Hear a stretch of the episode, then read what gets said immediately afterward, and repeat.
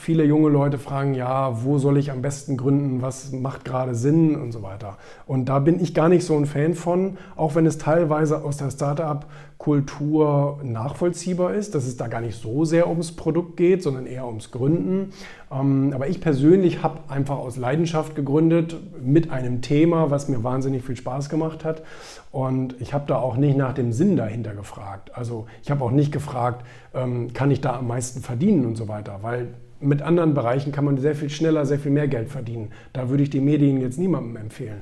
Aber bei mir war es einfach eine Herzensangelegenheit. Ich wollte das unbedingt haben. Und mir war dann im ersten Moment egal, ob ich da jetzt mit reich werde oder nicht. Und ähm, deswegen war das für mich der beste oder wäre von mir der beste Ratschlag, eben in seinem Bereich der Leidenschaft zu gründen, wo man eben wahnsinnig viel Herzblut entwickeln kann, wo man Spaß bei hat.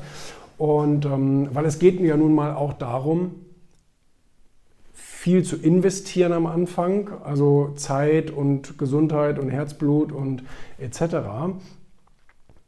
Und das lohnt sich ja erstmal nicht. Am Anfang lohnt sich ein Unternehmen ja meistens nicht, sondern das dauert ja. Und ähm, deswegen muss man diese Zeit ja auch überstehen. Und die übersteht man, das kennt, das kennt ja eigentlich jeder von uns, der mal am Anfang verliebt war und irgendwie 700 Kilometer der Liebe hinterher gereist ist oder keine Ahnung. Das machst du ja nur aus Liebe. Das machst du ja nicht, weil es so sinnvoll ist oder weil, weil du nachts nichts Besseres zu tun hast, als auf der Autobahn zu fahren. Und ähm, dieses Gefühl würde ich jetzt mal analog beschreiben, wenn man ein Unternehmen gründet, wo man mit Leidenschaft dabei ist dann, dann, tut, dann, tut, dann macht einem das nichts aus. So, ne? Und das ist dann eine gute Kombination, glaube ich. Ja, wir hatten in unserem letzten Talk äh, den Patrick da, Patrick Löffler, CEO von GIF, und er meinte auch, er war zwei, dreimal schon am Geldautomat gestanden in der Gründungszeit, sogar die ersten fünf Jahre, und es kam kein Geld raus, also ja, klar. kurz vor der Insolvenz. Ja. Und er meinte auch im Endeffekt, man kann es nur durchhalten, wirklich äh, das Gründen und so weiter, der Stress, die Verantwortung, wenn man wirklich das, was man macht, liebt. Ja. Also, genau. Durch, durch die Gespräche viel in den Unis und auch mit den Leuten in unserer Generation ist aber genau das die Problematik. Die meisten jungen Leute wissen noch gar nicht erst, was sie überhaupt, was ihre Leidenschaft ist.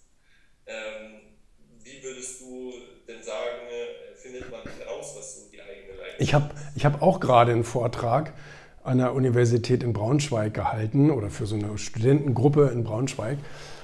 Und da wurde mir auch diese Frage gestellt. Und die wurde mir auch ständig gestellt, insbesondere an Universitäten, wenn ich da zu Vorträgen eingeladen bin. Und ich sage dann immer, ich glaube, ihr lügt mich an, es kann eigentlich nicht sein.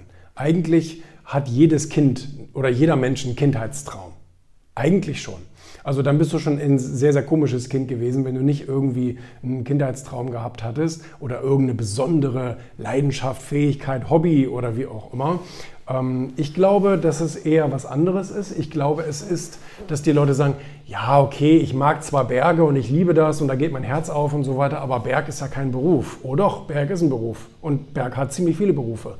Ähm, ich kenne sogar eine, einige Leute, die sind mit Bergen Millionär geworden. Also das geht alles ähm, man traut sich dann vielleicht nur nicht zu sagen, ja, aber das hat ja nichts mit Software zu tun, mit Services und mit Apps und so weiter. Und ähm, heute muss man das ja machen. Heute kann man ja nicht mit einem Berg selbstständig sein. Heute muss man ja irgendwie was ganz Cooles, Angesagtes machen. Und da ähm, widerspreche ich. Also ich finde, heute kann man mit einem Berg immer noch genauso reich werden wie mit einer App oder mit einem, mit einem Software as a Service.